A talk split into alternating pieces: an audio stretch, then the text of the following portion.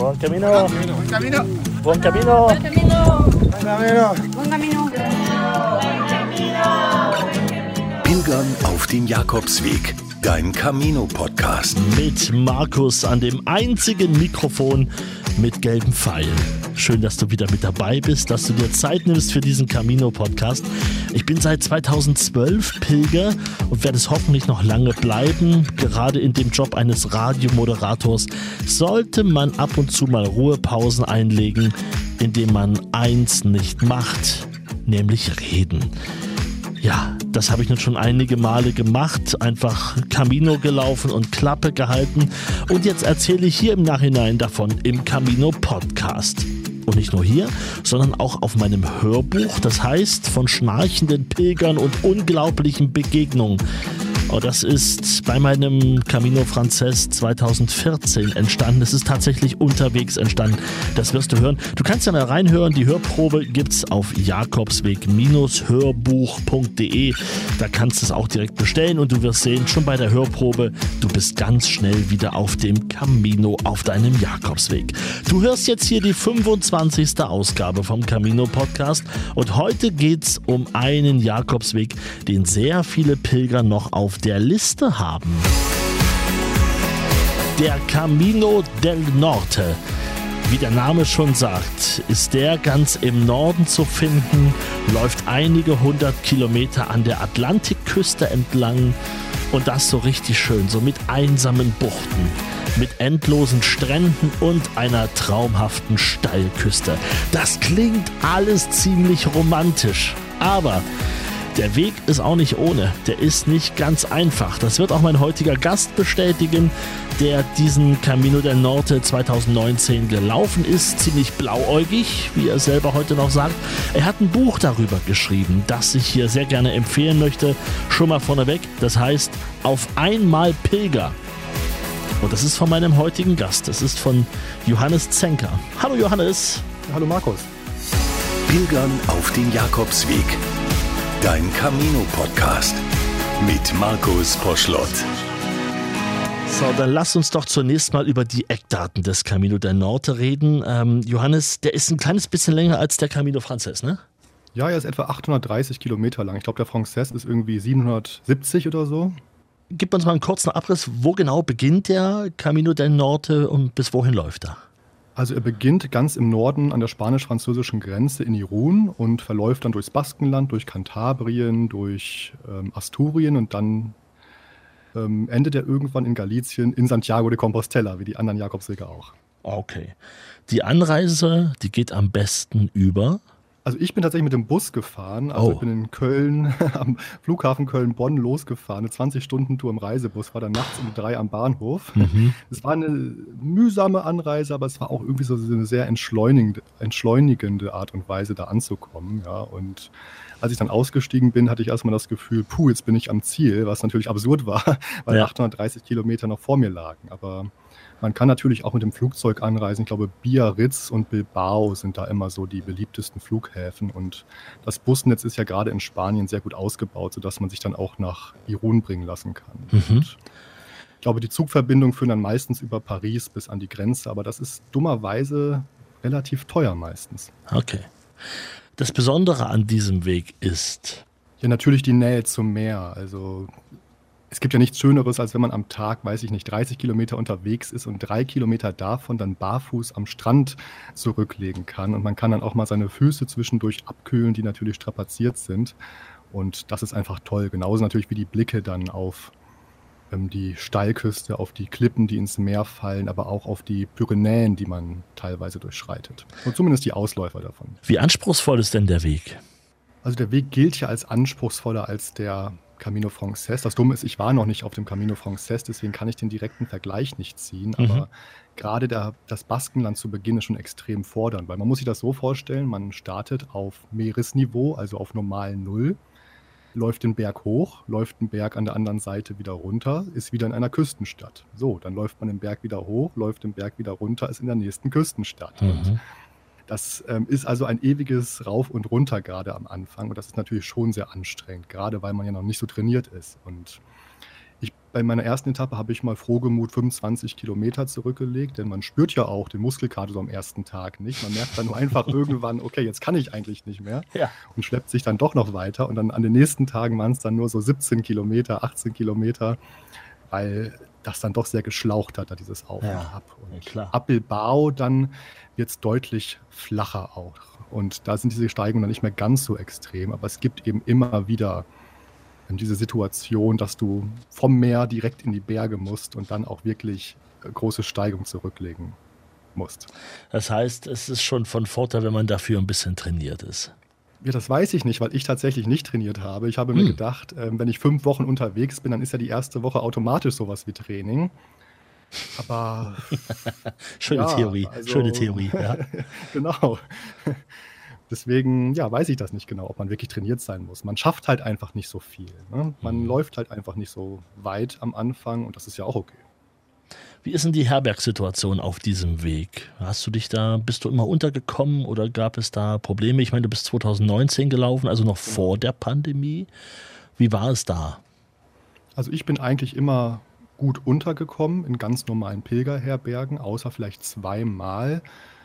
Ähm, da war es nicht so einfach. Also einmal bin ich in Serdio angekommen, da waren auch die Betten schon voll und Mhm. auch die Matratzen schon belegt. Also da musste ich dann am Ende auf dem Boden schlafen. Mhm. Das war so eine alte Schule, da habe ich mir dann so ein Brett aus dem Gerümpel gezogen, damit es nicht ähm, ganz so kalt ist wenigstens. Und ja, dafür musste ich nichts bezahlen, war also auch nicht ganz verkehrt.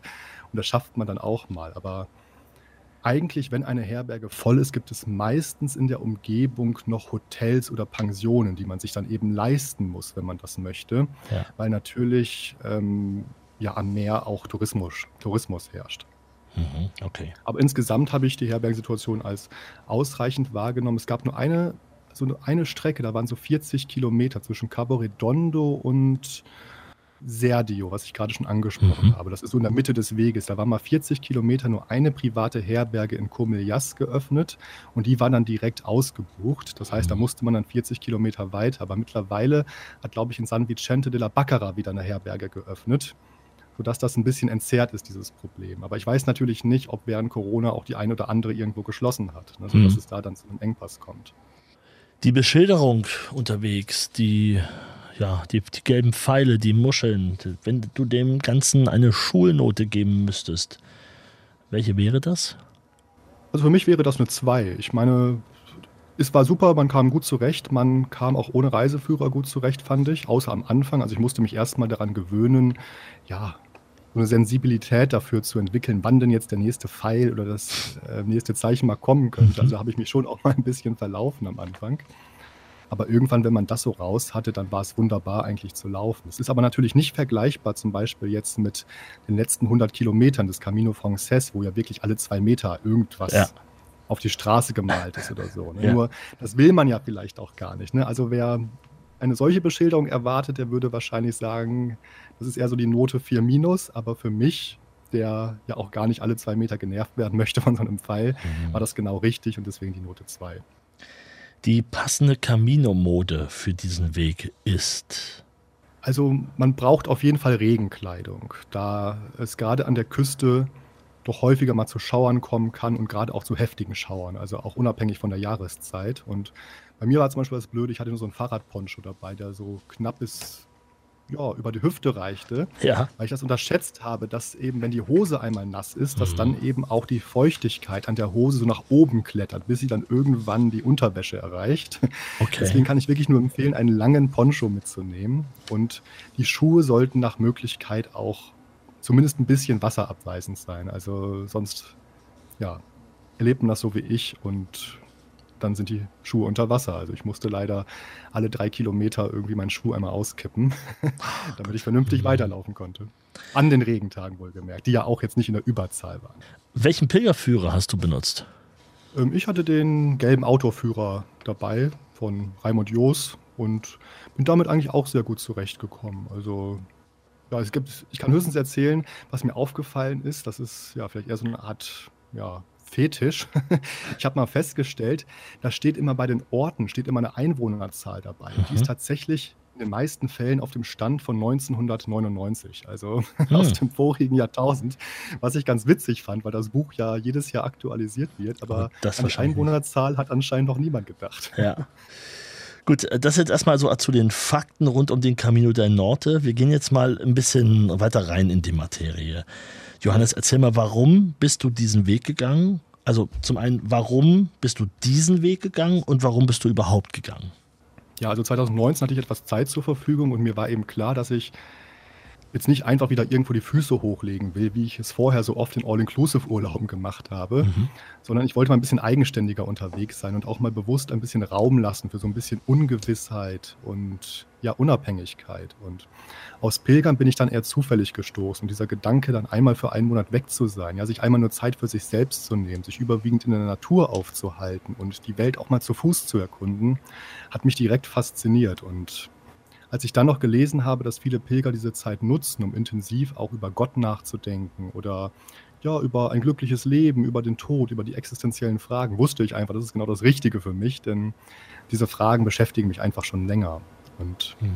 für den Camino del Norte habe ich mich dann hauptsächlich entschlossen, einmal natürlich wegen der Nähe des zum Meer, aber wichtiger war mir eigentlich noch die Aussicht, ein bisschen mehr Ruhe zu haben, als vielleicht auf dem Camino Frances, der ja doch so ein bisschen als überlaufen gilt. Und mir war das eben schon wichtig, diese Ruhe auch zu haben, um dann ja, in, intensiv meinen Gedanken nachhängen zu können. Wir werden mal im Gespräch noch gucken, inwieweit das alles funktioniert hat. Bevor du jetzt gegangen bist, das war auch dein erster Camino überhaupt. Also es ist auch schön, wenn jetzt Leute zuhören, die auch planen, irgendwann mal einen Camino zu machen und dann sagen, so, so dieser Weg da am Meer wäre ja eigentlich auch eine, eine gute Möglichkeit. Was hattest du denn für Erwartungen an diesen Camino del Norte? Eine gute Frage. Also ich hatte keine großen Erwartungen eigentlich. Ich hatte einfach die Hoffnung, zur Ruhe zu kommen und eben mir Gedanken machen zu können und vielleicht auch ja, Gott zu treffen. Ja, viele Pilger sagen ja, man kann, könne dort Gott treffen und dann mhm. dachte ich mir eben, das probiere ich jetzt auch mal aus. Aber eigentlich war ich einfach offen für das, was der Weg mir dann eben auch für Herausforderungen stellt, die ich dann zu bewältigen habe. Also Erwartungen in dem Sinne hatte ich eigentlich nicht glaube ich, eine, eine, gute Einstellung. Wird man auch wenig enttäuscht am Ende davon. Ähm, ja. Und enttäuscht sein musst du ja nun überhaupt nicht, denn äh, ich habe es hier gerade auch in der Hand. Du hast mir dein, dein Buch auch geschickt. Johannes Zenker und Plötzlich Pilger heißt das Buch. Ähm, ist, ist, ist, ein sehr schönes Buch, also werde ich auch später nochmal ein bisschen was, äh, vielleicht eine kleine Stelle auch draus vorlesen. Du beschreibst ja da die, die einzelnen Pilgermomente auch, auch sehr, sehr gut. Äh, vor allem gerade am Anfang. Ich meine, ich glaube, du bist nach der Bustour, von der du schon gesprochen hast, angekommen und dann ging deine Reise auf einmal gleich blutig los, noch in der Nacht. Ja, das stimmt. Also ich bin halt im Ganzen schon so ein bisschen unbedarft auch losgezogen. Und ich ja. habe mir eben gedacht, wenn ich um drei Uhr nachts ankomme und wer weiß, hat der Bus ja sogar noch zwei Stunden Verspätung, ja, dann nehme ich mir doch kein Zimmer mehr für die Nacht, ja. weil die Pilger ja um acht Uhr spätestens schon wieder losziehen. Also das ergibt ja keinen Sinn. Du wolltest nach der Nacht sofort quasi wieder loslaufen. Das war dann nach einer 20-Stunden-Busfahrt. Genau, also okay. nachdem ich 20 Stunden gesessen habe, dachte ja, okay, ich mir, gut. kann ich ja dann auch laufen. Stimmt auch wieder. Mhm. Und die Zeit eben bis zur, ja, bis zum Morgengrauen wollte ich eben am Bahnhof verbringen, weil ich mir dachte, da werde ich schon eine Bank finden und dann geht es halt, sobald es geht, los. Und da war es dann eben so, ich war alleine an diesem düsteren Bahnhof und plötzlich kam eben so ein ja, 70-jähriger Mann auf mich zugetorkelt, der eine riesige Platzwunde auf der Stirn hatte. Und ja.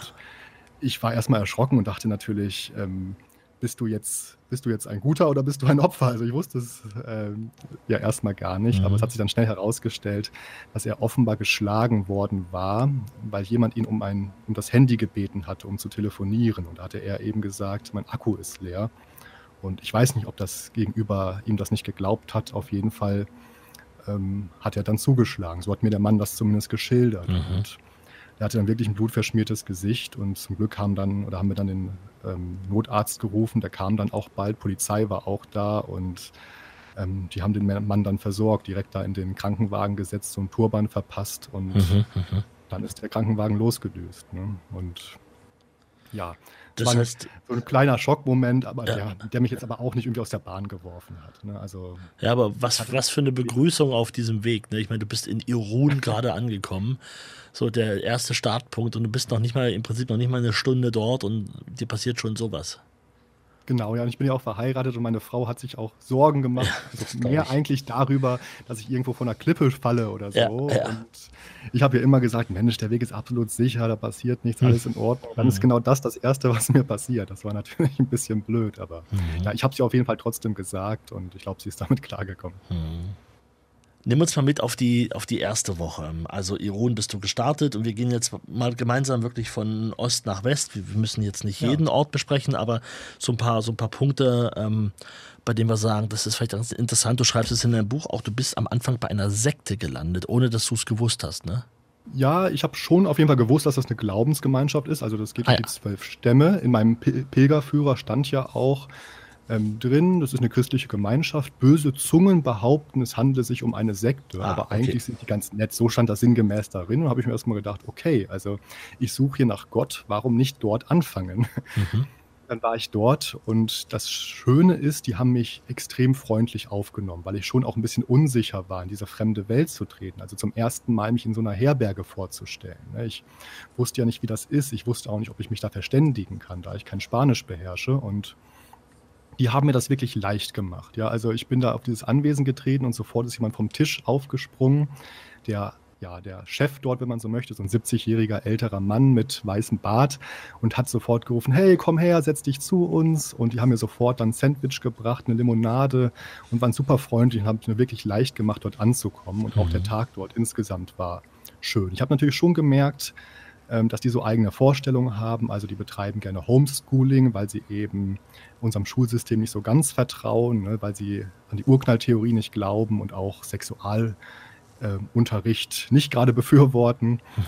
Aber das sind ja alles so Dinge, die kennt man. Und ähm, damit konnte ich dann umgehen. Und am nächsten Tag, als ich in San Sebastian am Strand lag, habe ich mich dort ein bisschen ins ähm, öffentliche WLAN-Netz eingeloggt und habe dann mal recherchiert, was sind denn jetzt eigentlich diese zwölf Stämme? Und habe dann eben herausgefunden, dass die deutsche Gruppierung davon vor ja, knapp zehn Jahren Deutschland verlassen musste, weil ein Reporter sich dort eingeschleust hatte und eben aufgezeichnet hatte, dass die Kinder mit Ruten züchtigen. Und das ist in Deutschland zum Glück verboten und deswegen musste eben die Sekte hier Deutschland verlassen. Und ich glaube, eine hauseigene Lehrerin musste sogar ins Gefängnis und denen wurden auch die Kinder entzogen. Ganz interessant ist, dass das im letzten Jahr mal wieder aufkam, weil ähm, Eltern, die dann nach Tschechien übergesiedelt waren, hatten ihre Tochter, die hier eben in einer Pflegefamilie gelebt hat, entführt. Und ich glaube, der Fall ist auch immer noch nicht aufgelöst. Okay. Und das Problem ist eben die amerikanische Dachorganisation, die ähm, befürwortet auch auf ihrer Webseite ganz offensiv diese, ja, diese Züchtigung als von Gott gewollt, weil es eben Bibelstellen gibt, die nahelegen, dass das eine gute Form der Erziehung ist. Und ja, deswegen bin ich im Nachhinein eben doch so ein bisschen ins Grübeln gekommen und habe auch so ein bisschen bereut eigentlich, dass ich da übernachtet habe, weil ich dann das Gefühl hatte, dass ich das doch irgendwie unterstützt habe, dieses System Mhm, mit meiner Nacht dort. Und das ähm, wollte ich ja eigentlich nicht. Und ja, deswegen habe ich aber eine ambi ambivalente Sicht natürlich, weil einerseits, das ist ja nicht ausgelöscht, haben die mich sehr freundlich aufgenommen und andererseits ist eben dieser Makel oder mehr als der Makel etwas, was für mich gar nicht geht, Kinder mit Ruten zu züchtigen. Das Problem ist natürlich nur, ich weiß nicht, ob die das in Spanien auch machen. Ja, also ich habe das Ja. da ja nicht gesehen und es gibt auch keine Berichte darüber, aber ähm, wenn die Dachorganisation in Amerika Ja. sagt, das gehört hier eigentlich zu unserer DNA, muss man fürchte ich davon ausgehen, dass Mhm. sich dann auch alle zwölf Stämme daran halten. Das ist halt äh, ein sehr fader Beigeschmack, ne? der dann auf jeden Ja. Fall bleibt. Ja, auf jeden Fall. Also mehr noch vielleicht sogar. Wir, wir sind immer noch am Anfang deiner Reise. Wir Ja. müssen das dazu sagen. Ne? Also Tag 1, Tag 2. Das war meine erste Nacht die, tatsächlich. die erste Nacht. Also erst dieser blutige Empfang in Irun, jetzt die erste Nacht. So, und dann triffst du, jetzt weiß ich nicht genau, ob es äh, ein, oder zwei oder drei Tage später war, aber relativ nah dran, einen Mann, ich glaube der Richard hieß er, ähm, der sagt, ich suche nicht Gott, ich suche den Teufel. Richtig, ja, das war, ich glaube, das war am dritten oder vierten Tag, jetzt weiß ich es auch so nicht, in. Sumaya auf jeden In Fall. Sumaya, Ich bin genau, alleine- ja. Ich bin alleine dort ähm, essen gegangen abends und dann kam er eben rein und hat sich zu mir gesetzt, was ja auch erstmal in Ordnung ist. Und dann haben wir eben so geplaudert. Ich habe auch gesagt, ja, ich suche nach Gott. Und irgendwann hat er eben so unvermittelt gefragt, ja, und hast du den Teufel schon getroffen? Weil er mir eben erzählt hat, dass er nicht nach Gott, sondern nach dem Teufel sucht. Mhm. Und sein Gedanke war so ein bisschen, wenn es Gott gibt, ja, dann muss es ja auch den Teufel geben. Und weil hier alle Gott finden wollen, versuche ich es eben mal mit dem Teufel. Es müsste doch dann wahrscheinlicher sein, dass der vielleicht eher Zeit für mich hat. Und das ist eine, ja, eine, eine unfassbar interessante Herangehensweise. Ich, ich wüsste, glaube ich, nicht, wenn ich da beim Essen sitze, ähm, ob ich darauf jetzt so entspannt reagieren würde wie jetzt. Jetzt habe ich das Buch auch gelesen, jetzt, jetzt weiß ich darüber schon ein bisschen mehr. Aber ich, ähm, mich würde es wahrscheinlich erstmal sehr überraschen, wenn jemand mir sowas gegenüber sagt. Ja, ich wusste natürlich gar nicht, ob der das jetzt ernst meint genau. oder mich auf den Arm nehmen möchte. Ja. Ne? Und er hat mir, aber wir haben dann relativ ernst über dieses Thema gesprochen und ähm, ich habe jetzt auch im Nachhinein gemerkt, also wenn ich jetzt Menschen sage, der hat den Teufel gesucht, auch Menschen, die nicht an Gott glauben, die sagen, ach, was für ein, was für ein Spinner. Ne? Also einen Teufel gibt es doch gar nicht, ist doch völlig klar. Aber wenn ich mit Christen darüber spreche, mhm. die an Gott glauben, die halten es durchaus für gar nicht so abwegig, dass es, wenn es Gott gibt, dann auch irgendwie dieses Böse, dieses personifizierte ja. Böse gibt. Und das fand ich so ganz interessant, äh, dass es für manche dann eben gar nicht so abwegig ist. Mhm. Und das hat sich dann mit der Zeit auch herausgestellt, dass er das anscheinend wirklich ernst gemeint hat ohne aber, dass er jetzt böse Absichten hat. Und er hat sich das einfach so zurechtgelegt, hat auch dann ähm, an Goethes Faust sogar erinnert. Ja, an ja, Mephisto. Also ja. Mephisto, der ähm, Faust dort erscheint und hat sich das so ein bisschen zurechtgelegt. Aber hundertprozentig schlau draus geworden bin ich natürlich bis zum Schluss nicht daraus. Ich bin ein Teil von jener Kraft, die stets das Böse will und stets das Gute schafft. äh, sagt ja Mephisto selber. Hast du ihn später nochmal getroffen? Hat er dir nochmal was erzählt, ob er den Teufel auch getroffen hat? ich bin ihm leider begegnet, äh, ich bin ihm nicht leider, sondern ich bin ihm nochmal begegnet und da hat er mir erzählt, dass er dem Teufel bis zu dem Zeitpunkt nicht begegnet war. Das Blöde ist, ähm, deswegen habe ich gerade leider gesagt, ich bin ja. heute leider am Ende nicht nochmal begegnet. Also ah. der Kontakt hat dann so in der Mitte abgerissen und es wäre natürlich interessant für mich gewesen, ihm am Ende nochmal zu fragen, wie das denn jetzt so gelaufen ist. Du benutzt ja in, in deinem Buch Namen, das ist ein Pseudonym wahrscheinlich. Er hieß nicht wirklich Richard, oder? Oder genau, doch? Also ich, ich habe keinen Kontakt zu ihm, hatte nicht ja. die Möglichkeit, da irgendwie ähm, ein Einverständnis einzuholen. Ne? Deswegen musst du die Namen ja, Genau, aber wenn sich dieser, ich sage jetzt mal, Richard in Anführungsstrichen, wenn er sich jetzt irgendwie hört oder von irgendwem darüber Bescheid bekommen hat, dass er Thema in diesem Buch ist, er kann sich ja sehr gerne mal melden. Das äh, würde ich auch gerne mal in, in, der Tiefe mal ein bisschen klären, dieses Thema und äh, gerne mal sein Fazit hören. Also der Teufelsanbeter. Das war tatsächlich auch eine Sorge von mir, dass ich von ihm mal eine böse ähm, Mail bekommen würde, ja. aber es ist bisher nicht ähm, passiert. Er kam ja aus oder kommt ja aus Bayern und wer weiß, ich komme aus Osnabrück, vielleicht hat sich das noch nicht bis da unten hindurch äh, herumgesprochen und das ist ja auch vielleicht ganz gut so. Ja, ach Ivo. Und ich glaube, das ist ja auch ähm, am Ende, also er kommt ja nicht schlecht bei weg. Also so wie du es auch schreibst, äh, ist es ja durchaus, äh, also das, das hat dich halt verwundert und ich finde das auch völlig okay, darüber mal nachzudenken und dass du deine Meinung dazu schreibst, aber du, beschreibst ihn ja jetzt auch nicht in deinem Buch als den totalen Spinner oder so, also insofern. Nein. Selbst nein, wenn er es gelesen hat, ja. Und äh, jetzt bei, der, bei einer Begegnung, die wir noch hatten, hatte sich aber auch herausgestellt, dass er dann so ein bisschen aufgehört hatte, eben davon zu erzählen, weil er schon gemerkt hat, dass er ja. eben nicht bei allen Menschen damit auf Gegenliebe stoßt. Ne? Weil es auch wirklich Menschen gibt, die das vielleicht so ein bisschen zu ernst nehmen und geradezu schockiert sind, dass jemand den Teufel finden möchte. Und ich war ja eher einfach verwundert und überrascht, als ähm, dass ich mir jetzt Sorgen gemacht habe um diesen Menschen, dass er irgendwie dem Bösen verfallen könnte. Ja, und ich, ähm, ich überlege mir jetzt auch mal ganz praktisch, was das heißen würde. Stefan, du bist auf der Suche nach dem Teufel äh, und du sagst das einmal zu oft. Also jetzt denke ich mal, jetzt denke ich einfach mal äh, schlecht. Was passiert dann? Was passiert dann mit dir? Also das ist, äh, ja. jetzt können wir da sehr ins Okkulte kommen und da bin ich auch überhaupt nicht zu Hause, kenne mich da überhaupt nicht aus, aber ich würde, glaube ich, nicht zu aktiv nach ihm suchen. Ja, das stimmt natürlich. Und er hat auch ja auch gesagt, letztlich soll das ja auch nur ein anderer Weg sein, Gott näher zu kommen. Ne? Also ah, ja. mhm. ähm, sozusagen durch die Hintertür. Und ja, ob es geklappt hat, wäre interessant zu wissen. Vollkommen spannend. Bitte melde dich gerne bei Johannes oder bei mir. Das ist, äh, er hat bestimmt ganz viele andere Leute auch kennengelernt, bestimmt noch in Santiago und das, das hat irgendwer mal gehört, glaub mir. Dann bitte gerne ja. mal melden. Ähm, wenn wir schon beim Thema Teufel sind, äh, beim Thema Glauben, bist du gewandert oder bist du gepilgert? Nein, ich bin schon gepilgert, ganz bewusst. Also ich war auch vorher nie wandern und wollte halt einfach pilgern und da das nun mal zu Fuß stattfindet, habe ich es auch zu Fuß gemacht. Mhm. Und ja, ich wollte, wie, wie ich vorhin schon angedeutet habe, auch, wenn es geht, Gott finden. Ne? Mhm. Wir ähm, arbeiten uns weiter auf dem Camino del Norte vor. Wir sind jetzt in Larabezzo. Das habe ich extra auch ausgewählt, diese Geschichte, weil du schreibst dort, die hat diese Überschrift auch schon, das Pilgermenü des Grauens.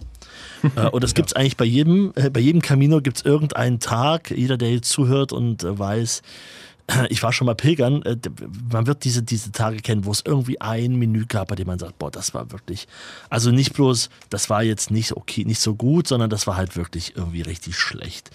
Äh, nimm uns mal mit in deinen, in deinen Abend, wann ist das passiert? Das Pilgermenü des Grauens, was genau stand da auf dem Tisch? Ja, Larabezzo war, glaube ich, so, das war circa nach einer Woche und da war ich auch mit ähm, ja, zwei Freunden, also einer Frau, einem Mann und wir sind eben gemeinsam um die Häuser gezogen und haben eigentlich den klassischen Fehler begangen. Ja, wir haben uns gedacht, ach, hier ist noch Platz, hier setzen wir uns mal hin, während eben die anderen Restaurants schon ja, fast voll belegt waren. Mhm. Und vielleicht hätte uns das Warnung sein sollen. Und ja, da haben wir dort Menüs bestellt und das Essen, das Essen war sehr durchwachsen. Also da gab es so Kasseler Scheiben mit Pommes, also so der Klassiker, irgendwie Fleisch mit ja. Fleisch mit Pommes halt. Und das war jetzt nichts Besonderes, aber die Art und Weise der Bedienung war eigentlich eher komisch, weil als wir ankamen, klebte schon so eine Serviette auf unserem Tisch, was ja kein Problem ist. Ne? Die hat ja Vorgänger halt da hinterlassen, aber dann kam eben die Kellnerin, hat so drei ähm, so Papiertischdeckchen vor uns ausgebreitet. Ja. Und dann war, stand eben in der Mitte des Tisches noch so ein Behälter für ähm, Besteck. Und dann hat sie halt, ja, wie so eine schlechte Hütchenspieler nenne ich das, ne, nenne ich das. Ne? Sie hat so diese Papiertischdecken so über den Tisch geschoben, damit die alle rechtwinklig vor uns liegen und hat dabei so ganz beiläufig dieses Häufchen unter dem Besteckkasten so einfach versteckt. Und da haben wir uns natürlich schon mal dumm angeguckt. Das war ja sehr interessant. Und ja, es ging dann eigentlich so weiter. Also sie hat dann ähm, der Frau, mit der ich dort war. Das Problem ist, mir fällt gerade nicht, ich weiß den richtigen Namen, aber mir fällt der Name nicht ein, den ich ihr in dem Buch gegeben habe. das ist gerade das Problem. Guck mal, könnt, ähm, ihr, könnt ihr nachgucken. Die, ja. Genau. Und die hat ihr eben den noch halbvollen Vorspeisenteller äh, so unter der Nase weggezogen, weil sie halt die Hauptgerichte auf dem Arm hatte. Und ja. das war ähm, Madison. man konnte sich gar nicht dagegen wehren. Ja, ja ich glaube, Madison hast du sie genannt, ne? die Amerikanerin Madison. In dem Fall, das war eine Deutsche. Achso, das war die Deutsche? Das war bei den Stenaruzza, ja. Ich bin jetzt gerade Das waren hier. Finn und Finn und ich weiß gar nicht, ob es Steffi war. Nee. Das war wieder jemand anderes. Das ist das Problem, wenn man den Namen wechselt. ja, gerade bei eben, gerade bei Menschen, die nur einmal vorkommen im Buch. Ne, das ist eben, Marie und Finn. Marie und Finn, genau. Ja, genau, genau da, da sitzt sie beim Essen, ja. Okay. Marie. Ja, das ist natürlich auch eine Nummer. Ne? Man isst noch bei der Vorspeise und dann auf einmal kommt die, die Kellnerin und rein, nimmt an dem Teller weg. Das ist äh, auch so, also eigentlich eine Slapstick-Nummer. Eigentlich lacht man ja. drüber, aber das, das passiert ja sonst nie. Und wenn dann aus Versehen, sagt sie, oh Gott, Entschuldigung, aber also er wird ja noch bei einem Salatblatt gefragt, äh, was das äh, offensichtlich auf dem Teller liegt am Rande und man isst es nicht mehr.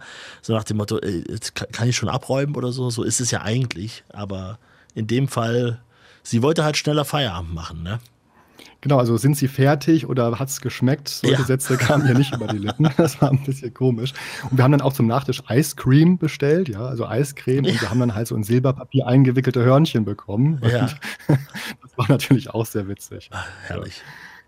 Okay, der Abend war dann aber irgendwann vergessen und ihr seid dann weitergekommen. Wir sind jetzt schon so zwischen Bilbao und Santander. Also jetzt ja. ist der Weg auch ein bisschen entspannter geworden, nicht mehr ganz so bergig. Du hast es ja schon gesagt. Ähm, und jetzt muss ich selber mal wirklich in das Buch blättern, denn du schreibst, dass es dort gewesen ist, Seite 120. Da schreibst du nämlich, dass sich ähm, die Worte, genau, die, die, lese ich mal vor, wenn das okay ist. Du ja, gerne. triffst da den Ernesto und du schreibst, dass sich diese Worte von ihm sehr berühren. Ich lese es mal vor. Mm, also mit Ernesto sitzt ihr zusammen, das kannst du vielleicht mal noch kurz einordnen, ein Pater. Äh, ihr sitzt zusammen an einem Abend wahrscheinlich. Ja, also Pater Ernesto ist der Eigentümer der Herberge in Gümmisch. Das ist auch sein Wohnhaus, also sein Geburtshaus, das ja. er nach und nach zur Herberge ausgebaut hat. Und es ist eigentlich so die Kultherberge auf dem Camino del Norte. Eigentlich so jeder, der auf dem Camino del Norte unterwegs ist, macht eigentlich dort einen Stopp, weil sie einfach die bekannteste Herberge ist. Und abends lädt er immer alle Pilger ähm, da in so einen Raum ein, mhm. wo man sich dann so an der Wand auf Bänke setzen kann. Ähm, wenn die voll sind, kann man sich noch so Sitzkissen auf dem Boden nehmen und dann hält er eben so eine kleine Predigt, wenn man so möchte, oder eine kleine Ansprache. Und genau daraus lese ich mal vor, weil das hat mir Gerne. auch sehr gut gefallen. Also du schreibst hier in dem Buch, ich zitiere jetzt, Seite 120, wer mitlesen möchte. Äh, Ernesto erinnert uns daran, dass dies das Haus seiner Großeltern ist, die nur harte Arbeit kannten, um sich um ihre 15 Kinder, um sich und ihre 15 Kinder zu ernähren. Von Selbstverwirklichung hätten sie nicht die Spur einer Idee gehabt. Wir sollen dankbar dafür sein, wie gut wir es heute haben und welche Möglichkeiten uns offen stehen, sollen Verständnis für jene zeigen, denen es schlechter geht, die hungern müssen und ihre Situation verbessern wollen. Er ruft uns zu Demut auf, zu, un, zu einem einfacheren Lebensstil und rät uns vom Luxus ab, der den Geist träge mache. Das sagt er. Ich kann mir vorstellen, wenn man sowas an so einem Abend hört, jetzt bist du auch schon ein paar Tage unterwegs gewesen, das, das sitzt erstmal, oder? Also es hat bei mir auf jeden Fall gesessen, vor allem weil ich drei Regentage hinter mir hatte. Und hm. das war jetzt das Ende des dritten Regentages, wo sich am Abend schon so leicht die Sonne wieder gezeigt hat. Und ich war in diesen Regentagen wirklich verdammt schlecht drauf, weil ich, weil meine Schuhe nicht geeignet waren für Regenwetter und mein Poncho auch nicht. Und ich halt dreimal wirklich durchnässt war und auch mit dem Gedanken gespielt habe, vielleicht aufzuhören. Und mhm. dann komme ich dahin, der ruft mir so ins Gedächtnis, wie privilegiert ich eigentlich bin, dass ich den Camino mhm. del Norte laufen darf, dass es so viele Menschen gibt, ähm, die sich das gar nicht erlauben können. Ja? Und dann saß ich da eben und habe mir wirklich gedacht, ja, und ich jammere hier herum wegen ein bisschen Regen. Und deswegen war das so beeindruckend oder so, ja, so berührend für mich da einfach nochmal in mich zu gehen und meine Einstellung zu hinterfragen. Er spricht ja speziell aber auch den, den Luxus an, den man zu Hause ja. sich ja so nach und nach ja immer mehr gönnt. Äh, wie ist es denn damit? Ähm, man, du wohnst in einem, in einem Haus mit deiner Frau oder? Nee, wir wohnen in einer Wohnung. In einer Wohnung? In einer genau. Ist, ist, es danach dort auch ein bisschen schlichter geworden? Has, hat sich danach ich, was geändert? Das ist ja das Schöne, dass man eigentlich auf dem Jakobsweg feststellt, dass man vieles von dem, was man zu Hause herumfliegen hat, gar nicht braucht. Und ja. dass eigentlich alles, was man zum Leben braucht, in einen Rucksack passt. Und ähm, ich habe hinterher auch mal auch erstmal so ein bisschen ausgemistet. Ähm, ja, weil ich einfach dieses besondere Gefühl der Freiheit auf dem Jakobsweg genossen habe, wo man ja nicht viel braucht. Und zu Hause läuft man halt ständig irgendwo vorbei und denkt, jetzt müsste ich eigentlich hier diesen Kerzenständer mal wieder entstauben. Und mhm. Ähm, wenn man den Kerzenständer einfach nicht hätte, dann würde man sich auch keine Gedanken über ihn machen müssen. Und er fehlt mhm. einem auch nicht, wenn er nicht mehr da steht. Ne? Und deswegen kann ich das einfach sehr gut nachvollziehen, dass so ein bisschen mehr Minimalismus gut tut, um den Kopf frei zu bekommen mhm. für die wichtigen Themen. Und mhm. das habe ich auf dem Jakobsweg so kennengelernt und dann auch in meinem Alltag versucht, ein bisschen umzusetzen. Mhm. Spannend ich, ich habe mal so gemerkt, es gibt so zwei Sorten von Pilger. Ähm, das merkt man so beim Laufen, wenn man sich mit denen unterhält. Es gibt Pilger, die sind sehr dankbar, dass mal ein bisschen Leben auf dem Camino unterwegs nochmal mehr eintritt als nur durch die Pilger in Form von größeren Städten. Na, also dann kommt äh, auf dem Franzess zum Beispiel irgendwann mal Pamplona, Burgos, Leon, später Astorga und dann natürlich auch Santiago. Und äh, bei dir ist es, was ist Irun, äh, Gijon, Santander, ne? wir haben ja schon so ein paar Orte angesprochen, Bilbao natürlich. Aber du, ich habe mal den Eindruck gehabt, du bist, du hast diese, diese Orte nur gestreift. Du gehörst zu den Pilgern, die sagen, die großen Städte, also da schlafe ich nicht, da brauche ich nicht unbedingt einen Pausentag. Äh, eventuell habe ich es irgendwie auch falsch überlesen, aber ich glaube, du bist immer gerne diese Städte gesprungen, oder? Das ist, ja, ist genau richtig. Ich habe häufig immer gerne sozusagen im letzten Dorf vor der Stadt übernachtet, damit ich am nächsten Tag auch auf jeden Fall die Stadt durchschreiten kann und dann nicht mhm. irgendwo dort strande. Also mir geben Städte tatsächlich wenig und ich habe mich sehr gesehnt nach der Ruhe in der Natur und habe auch immer, mhm.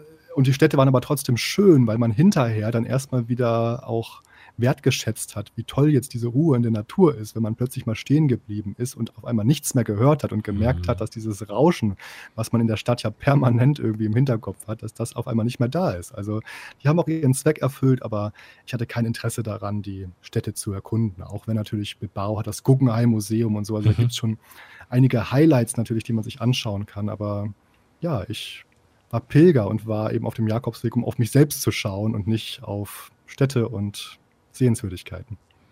Mhm. Ich bin da auch mal ein bisschen hin und her gerissen unterwegs, weil mir geht es zum einen genauso wie dir. Aber dann, also habe ich trotzdem, also jetzt speziell in, wenn wir mal kurz auf den Camino, Camino Frances springen nach Burgos und Leon, also so Kathedralen habe ich von innen noch nie gesehen, so schön wie die waren. Und ich war schon in vielen Kirchen und Kathedralen, also das ist es jetzt äh, nicht, sondern tatsächlich hat mich das auch besonders da berührt. Und ich brauche jetzt auch nicht äh, Museen und so, ist mir glaube ich auch, also gehe ich sonst auch nicht so oft, muss ich ganz ehrlich sein, weshalb dann auf dem Camino. Aber so diese Orte haben mich dann schon, schon sehr berührt und dass das so auch Orte waren, in denen man auch mal, also beruhigt mal zwei, drei Tage bleiben konnte. In Herbergen geht es ja oft immer nur eine Nacht. Ähm, da muss man ja wieder weiter und, und so solche Orte geben immer mal so, so, so einen Pausenpunkt zwischendurch. Ich fand das ganz wichtig. Und dann auch schön, dass es mal eine Stadt war, wo auch ein bisschen was los ist. Weil in manchen Camino-Orten ist ja nun wirklich, ähm, also da gibt es die, die eine Bar, vielleicht noch eine zweite, aber das war es eigentlich dann schon, was so an kulturellem Leben da ist. Also ich habe da auch eine echt gute Zeit verbracht in diesen Städten. Ja, dazu gehört natürlich, dass ich ähm, eh kein Mensch fürs Nachtleben bin. Also ich gehe nicht gerne in mhm. Kneipen oder so und deswegen, ja, hat mir das auch nicht gefehlt. Ah, okay, gut. Ja, gut, du siehst so, so sind die Menschen ja auch einfach sehr, sehr verschieden. Genau. Okay, ähm, dann fand ich einen Part sehr interessant, den du geschrieben hast, weil das hat auch jeder mal, der unterwegs ist, der lernt diese eine Frau kennen oder diesen einen Mann und du hast geschrieben von der einsamsten Pilgerin der Welt nimm uns da mal mit ins Boot. Da, sind, da bist du schon wieder noch ein Stückchen weiter gegangen, du bist aber noch am Meer. Ja, also ich bin jetzt in, in Kantabrien, glaube ich. Das war so in der Nähe mhm. von Santillana del Mar. Das ist so ein mittelalterlicher Ort, der dieses mittelalterliche Erscheinungsbild also sehr bewahrt hat.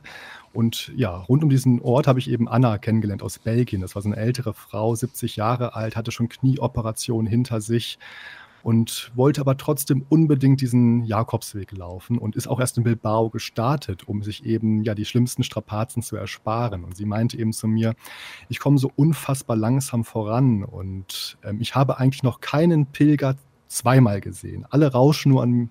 mir vorbei und ähm, wenn es da mal zu einem Gespräch kommt, dann verlassen sie mich irgendwann wieder und sind dann uneinholbar weg. Und dazu mhm. gehört auch, dass sie nicht in Herbergen übernachtet hat, weil sie eben meinte, ich kann es mir nicht erlauben, dann da abends anzukommen und vielleicht vor, ja, einem vollen Schlafsaal zu stehen und weiter zu müssen. Ne? Diese Kraft mhm. ist dann einfach nicht vorhanden. Deswegen hat sie sich häufig eben Zimmer vorgebucht und wo dann natürlich auch nicht so dieser ganz große Kontakt zu anderen Pilgern ja, also noch weniger Leute kennengelernt, ja. Mhm. Ja, und deswegen hat sie eben diesen Satz gesagt, ach, ich bin die einsamste Pilgerin der Welt. Und das ja, trifft er natürlich erstmal ins Herz, weil ähm, auf dem Jakobsweg sollte ja niemand sich einsam fühlen. Und sie hat dann auch so ein bisschen relativiert, ja, sie war ein sehr gläubiger Mensch und meinte, naja, wenn ich zum Himmel schaue, dann weiß ich, so ganz allein bin ich trotzdem nicht, aber ja, es fällt mir eben schwer, hier Kontakte zu knüpfen. Und das Besondere war dann zwei Tage später habe ich einen Abstecher in die Picos de Europa gemacht. Also da gibt es noch den Camino Lebaniego, der vom Camino del Norte mhm. abzweigt, der mhm. zum Kloster Santo Toribio de Libiana führt. Das ist so circa 60 Kilometer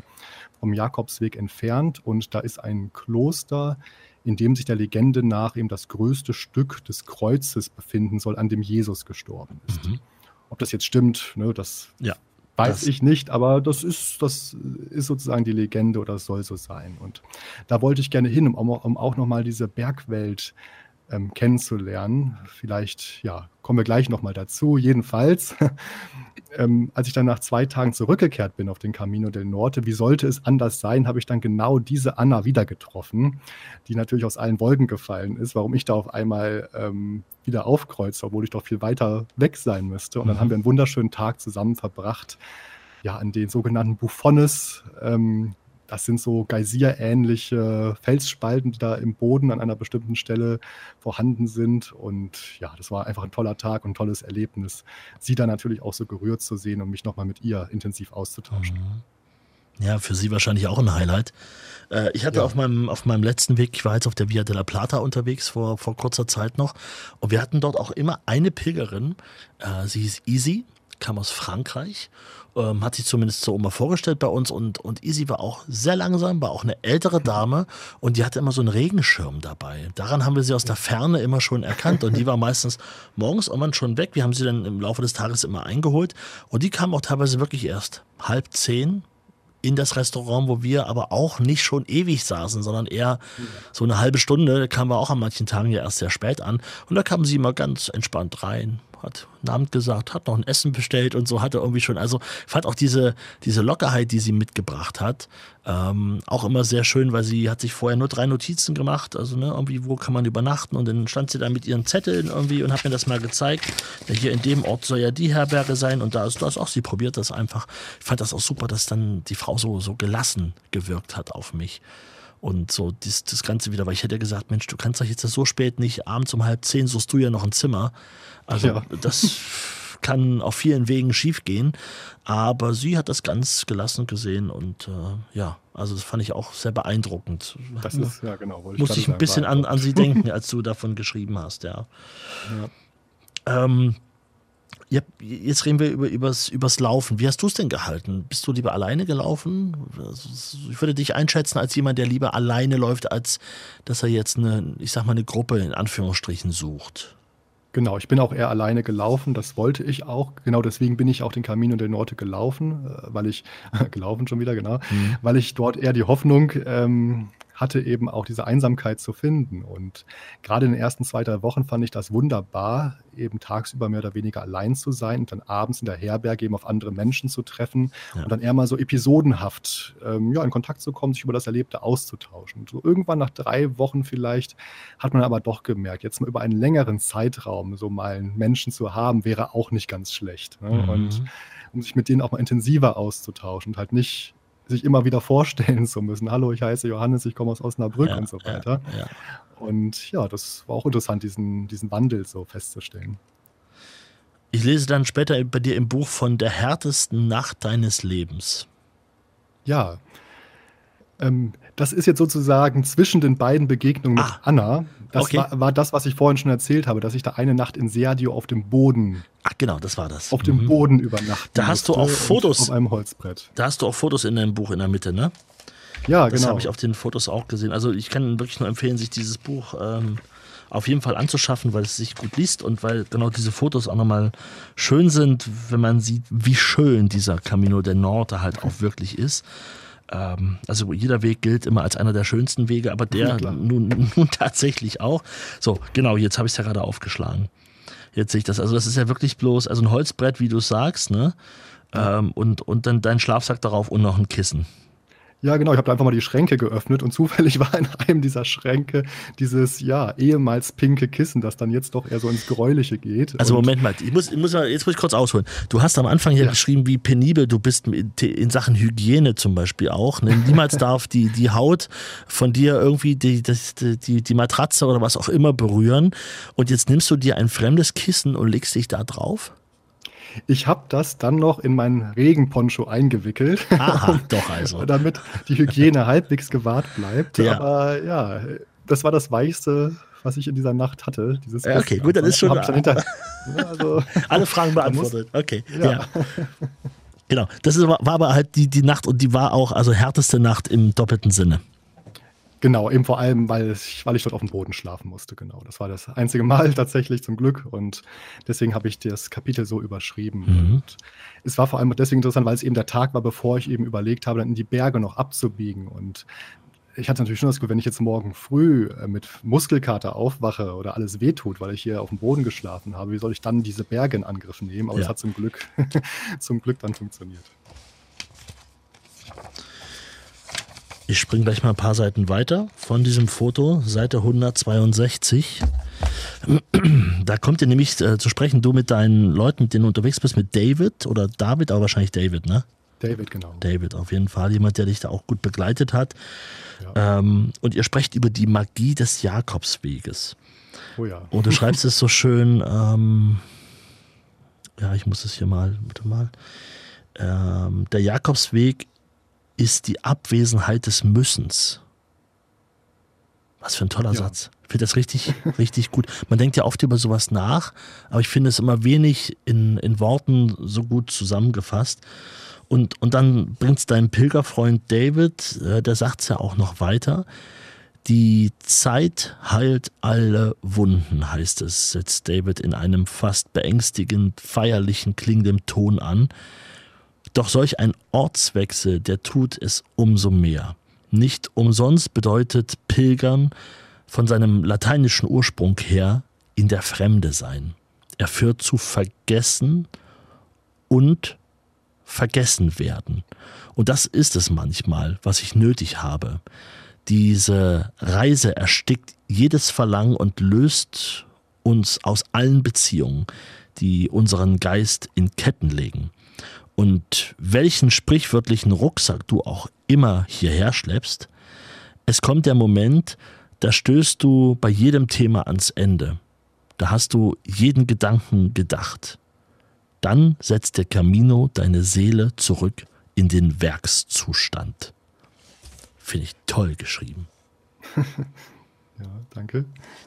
Werkszustand. Das also für alle, die technisch auch ein bisschen affiner sind, äh, so, so wie ich, äh, das ist eine, eine sehr gute Umschreibung. Das ja. kam im Gespräch mit David zusammen. Das hat er ja selber auch gesagt, ne? Genau, also ähm, ja, ich weiß gar nicht, wo ich ansetzen soll. Also es führte noch dazu, dass er dann eben gesagt hat, und wenn die Seele dann in diesem Werkszustand ist, dann kann eben das was ganz Verrücktes passieren. Ja. Ne? Dann, ähm, dann kann da auch, findet auch Gott wieder seinen Platz dort oder kann dort plötzlich, da können neue ähm, ja, Keime entstehen, mit denen man so gar nicht gerechnet hätte. Und das Interessante ist, ähm, Julia, David und ich saßen an dem Abend ja zusammen. Er hat uns das tagsüber erzählt und haben wir sozusagen, haben Julia und ich gemeinsam versucht, Davids Worte uns nochmal in Erinnerung zu rufen und mhm. dann auch die beste Übersetzung dafür zu finden. Also ja. das war sozusagen ein Gemeinschaftswerk dann an dieser Stelle. Mhm.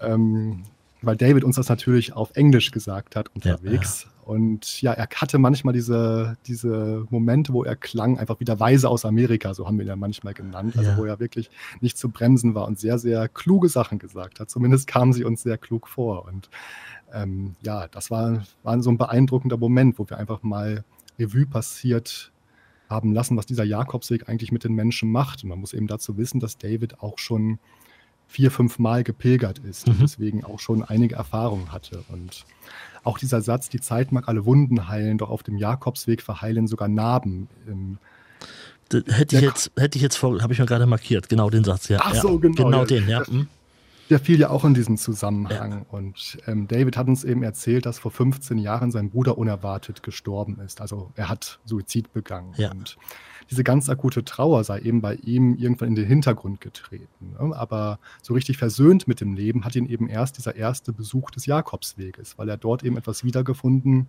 hat, was er zuvor verloren hatte. Dieses ultimative Gottvertrauen, ja, dieses mhm. Gefühl, dass schon alles irgendwie seine Richtigkeit hat, auch wenn es manchmal schwer zu begreifen ist. Und ja, in diesem Zusammenhang sind eben auch seine Worte dann da zu verstehen. Ja, und bleiben wir mal bei, bei David, der hat ja auch was, was Spannendes noch gesagt, gerade weil er, weil du jetzt seinen, seinen Bruder und den Suizid angesprochen hast. Ich glaube, äh, weiter in Richtung Gijon wart ihr unterwegs und da gab es dieses eine heftige Gespräch mit David.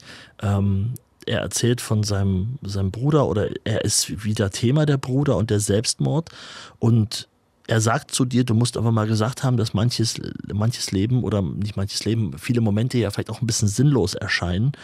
Und er, er spricht dich auf den Selbstmord seines Bruders an und fragt dich, würdest du dann sagen, dass mein Bruder alles richtig gemacht hat, wenn doch alles so sinnlos ist? Ja, genau. Da hätte ich an dem das Tag nicht mehr weiterlaufen können, glaube ich, nach so einer Frage. Das war auf jeden Fall heftig und deswegen habe ich auch gesagt, darauf kann ich dir jetzt keine genaue Antwort geben. Darüber muss ich viel intensiver nachdenken. Und ähm, das habe ich dann eben am anderen Tag gemacht, als ich ähm, ja ein bisschen mehr Ruhe hatte. Aber ja, puh, das ist natürlich ein extrem komplexes Thema. Ja, ja. Ja, und ich stelle mir vor, wenn man, wenn man so einen Hammer also man läuft ja nebenbei und man unterhält sich und teilweise geht man so in die Tiefe, aber das ist ja, sind ja in der Regel immer nette Gespräche, die einen natürlich auch schon mal fordern, aber sowas. Also ich hätte, ich bin jetzt nicht jemand, der auf den Mund gefallen ist, aber da hätte ich echt nicht gewusst, was ich da sagen sollte. Also Genau, und deswegen habe ich auch erstmal ja. gesagt, da kann ich dir jetzt keine mhm. Antwort drauf geben. Aber er hat das nicht vorwurfsvoll oder so gesagt, sondern ja, okay. mhm. wollte mich, glaube ich, wollte mich, glaube ich, in dem Moment eher so ein bisschen mal aus der Reserve locken. Ne? Und ähm, ja, das hat, war eben aber auch so ein Moment, der mich dann natürlich dazu veranlasst hat, nochmal ganz intensiv darüber nachzudenken. Und ich bin natürlich zu dem Schluss gekommen, dass ähm, sein Bruder nicht, äh, sozusagen, dass es nicht die beste Lösung war, die sein Bruder gewählt hat. Ne? Mhm. Er hat nicht alles richtig gemacht. Ja. Aus deiner ja. Sicht, genau. Das ist ja auch das, das Interessante. Man trägt ja auch Meinungen, Gedanken von anderen Pilgern ja, also man fragt das ja nicht ohne Grund. Und ähm, ich glaube, auch dir wird er die Frage gestellt haben, weil er dich ja auch geschätzt hat. Also das ja. bist jetzt nicht irgendwer gewesen, sondern da ist es vielleicht auch wichtig, so eine, so eine Meinung mal einzuholen. Äh, und wenn man es ein bisschen provokanter macht, das macht man ja auch nicht mit jedem wiederum, ne, dann ist es vielleicht umso wichtiger für ihn gewesen, darauf auch nochmal eine Antwort zu hören. Also spannend, dieser David auf jeden Fall. Ja, auf jeden Fall. Der hat mich in vielem sehr weitergebracht, hat mir neue Horizonte auch eröffnet durch seine mhm. Sichtweisen und dafür bin ich ja unfassbar dankbar. Allein schon diese Frage würde ich auf ewig in meinem Kopf halten. Also ich glaube, das ist die, die, das, da habe ich so noch, noch nie, noch nie gehört, noch nie gelesen. Äh, sehr spannend. So, wir arbeiten uns mal weiter vor. Ähm, wie gesagt, Richtung Gijon, das war ein Kolunga, dieses Gespräch gewesen, ne? ähm, wo er dich das gefragt ja. hat. Ähm, und wir arbeiten uns weiter vor. Die Suche nach Gott begleitet auch dieses Buch immer wieder. Ähm, jetzt lass uns mal so ein bisschen, jetzt haben wir über den Teufel gesprochen, jetzt hatten wir dieses Gespräch mit David. Ähm, würdest du denn auch sagen, dass es dir gelungen ist, die Suche nach Gott da ähm, dass das Erfolg, eine erfolgreiche Suche war? Haben diese Momente vielleicht mit David und so auch dazu beigetragen? Also ich bin sehr verkopft auf den Jakobsweg gegangen, wenn man das so möchte. Also habe gesagt, ja, Gott kann es doch nicht geben, ist doch alles unlogisch. Und wenn ich das, wenn ich das jetzt mal verkürzt ähm, ja. Ja. sagen möchte, ne? auch in der Bibel stimmt ja nicht alles und so, ist ja klar. Habe ich, ich als jemand, der Geschichte studiert hat, ne, hat da natürlich auch so seinen entsprechenden Blick drauf. Und mir haben eben ähm, Menschen wie David, aber auch wie Anna ähm, so ein bisschen erstmal ähm, klar gemacht, dass es doch völlig unmöglich ist, Gott mit dem Kopf zu begreifen, ja, sondern mhm. dass man das doch, wenn dann nur mit dem Herzen erreichen kann. Mhm. Und ähm, ja, ich könnte das jetzt auch noch ausführen. Also, die haben mich daran erinnert, dass wir auch über unser Universum zum Beispiel ganz wenig wissen. Ne? Also, mhm. ist es endlich oder unendlich groß und so weiter und so fort. Und äh, wenn wir doch über das Universum so wenig wissen, warum sollten wir uns dann anmaßen, Gott mit unserem Kopf begreifen zu können? Ja, wenn die mhm. Naturwissenschaft nicht mal äh, die sichtbare Wirklichkeit zu 100 Prozent erklären kann. Und das fand ich sehr, sehr nachvollziehbar. Und dann habe ich eben in meinem Inneren so ein bisschen mehr nach Gott gesucht und mich zum Beispiel an frühere Glaubenserfahrungen erinnert. Also, an, ähm, wenn man so will, erfolgreiche Gebete. Denn ich bin christlich aufgewachsen und habe eben, ja, habe jeden Abend mit meiner Mutter als Kind gebetet und das dann auch weitergeführt in meiner Jugend. Und, und dann kommt aber natürlich, und das ist das Besondere, ja die Macht des Jakobsweges ins Spiel. Und ich glaube, jetzt sind wir fast schon so ein bisschen beim Fazit, auch das, also ich habe so eine neue Ich-Erfahrung gemacht auf dem Jakobsweg. Ne? Also man lernt seinen Körper zum Beispiel ganz neu zu schätzen, der natürlich unheimlich viel leisten muss. Also jetzt hatte ich vor dem Jakobsweg kein schlechtes Verhältnis zu meinem Körper, sondern ich hatte halt einfach gar kein Verhältnis zu meinem Körper und plötzlich dann ein positives. Und gleiches gilt eigentlich für den Charakter. Es ist so oft vorgekommen, dass mir wildfremde Menschen den Weg gezeigt haben oder dass mir andere Pilger etwas zu essen geschenkt haben, weil ich es mal wieder verplant hatte oder dass ich einfach Pilger gefreut haben, mich nach zwei Wochen wiederzusehen, obwohl ich sie vielleicht im ersten Moment gar nicht erkannt habe. Und angesichts dieser ganzen Nächstenliebe kann man ja eigentlich gar nicht anders, als zu denken, so wie ich bin, bin ich voll in Ordnung. Und ähm, jetzt hatte ich zwar vorher auch keine riesigen Selbstzweifel in Bezug auf meinen Charakter, aber diese Nächstenliebe eben in dieser geballten Form tagtäglich auf dem Jakobsweg zu erleben, das war schon etwas ganz Besonderes für mich. Und irgendwann kam dann der Moment, erst so in Woche drei oder vier vielleicht, dass ich mich so im Einklang mit mir selbst befunden habe. Im Einklang mit meinem Körper, im Einklang mit meinem Charakter, auch im Einklang mit den anderen Menschen, die so wundervoll waren, im Einklang mit der Natur, die schön ist, im Einklang mit dem ganzen Leben, ne, mit der Welt und darüber dann auch irgendwie mit dem Schöpfer des Ganzen. Also dieses Gefühl, dass wir mit Gott in Verbindung bringen, dieses getragen werden vielleicht, einfach auch dieses, diese innere Ruhe oder dieses in sich ruhen, das habe ich auf dem Jakobsweg auf jeden Fall erlebt. Und das hat mich Gott dann auf jeden Fall wieder näher gebracht. Aber, und das gehört eben auch immer dazu, ob das nun wirklich an Gottes Anwesenheit lag oder nur an meiner Wahrnehmung oder nur an der Wahrnehmung, das muss, glaube ich, am Ende jeder selbst herausfinden. Ne? so herrlich, dass jetzt am Ende dann doch der, der Theoretiker wieder in dir durchkommt, der, der Studierte, der sagt, na ja, es kann ja alles sein, aber da ist aber noch eine Chance. Ja gut, das ist, äh, aber es, es, hat dich ja immerhin schon mal, schon mal äh, gepackt auf jeden Fall. Definitiv, ähm, ja. Aber äh, sozusagen über die anderen Pilger, über den Weg. Also es gibt ja auch Leute, die beschreiben auch selber, dass sie einen Moment hatten, einen ganz speziellen Moment, bei dem sie gesagt haben, das muss jetzt, das muss jetzt irgendwie in Anführungsstrichen Gott gewesen sein? Den gab es so bei mir eigentlich nicht, nein. Das war mhm. eher so eine schleichende Erkenntnis, die sich mhm. eingestellt hat. Ähm, so dann irgendwann mal die Frage, ja, warum bin ich denn eigentlich so glücklich, habe ich mich irgendwann gefragt. Mhm. Ne? Und dann habe ich mir das tatsächlich dann auch wieder mit dem Kopf so überlegt, ähm, woran das liegen könnte und bin dann eben darauf, darauf gestoßen, ne? dass dieses, dass ich ähm, sozusagen jetzt heute in Woche 4 doch ganz anders bin als noch in Woche 2. Und mhm. ähm, das musste man sich, musste ich mir dann irgendwann erstmal so bewusst machen. Ähm, ich frage das speziell auch an der Stelle, weil in, im Buch nennst du ihn Adrian. Äh, dem ging es ja äh, ähnlich. Also der ist sich sogar sehr sicher, dass es, dass es Gott gibt. Der hatte nämlich ein paar Situationen speziell auf dem Weg auch gehabt. Ich glaube, das hat er dir bei Luaka erzählt. Ähm, das ist auch eine, da kann ich, ab da kann ich jetzt mal mitreden. Ab da bin ich den Weg nämlich auch schon mal gelaufen. Also ab, ab äh, Aviles und dann äh, rüber nach Luaka und äh, Ribadeo und so weiter. Ab da kenne ich den Weg ein bisschen. Äh, und Luaka ist ja so eine wunderschöne Hafenstadt, so ein schönes Profil von oben. Das habe ich sogar noch sofort vor Augen gehabt. Aber unabhängig davon, da hat dir Adrian erzählt, ähm, dass er also schon fest davon überzeugt ist, Gott äh, auf dem Weg auch mal getroffen zu haben. Ne?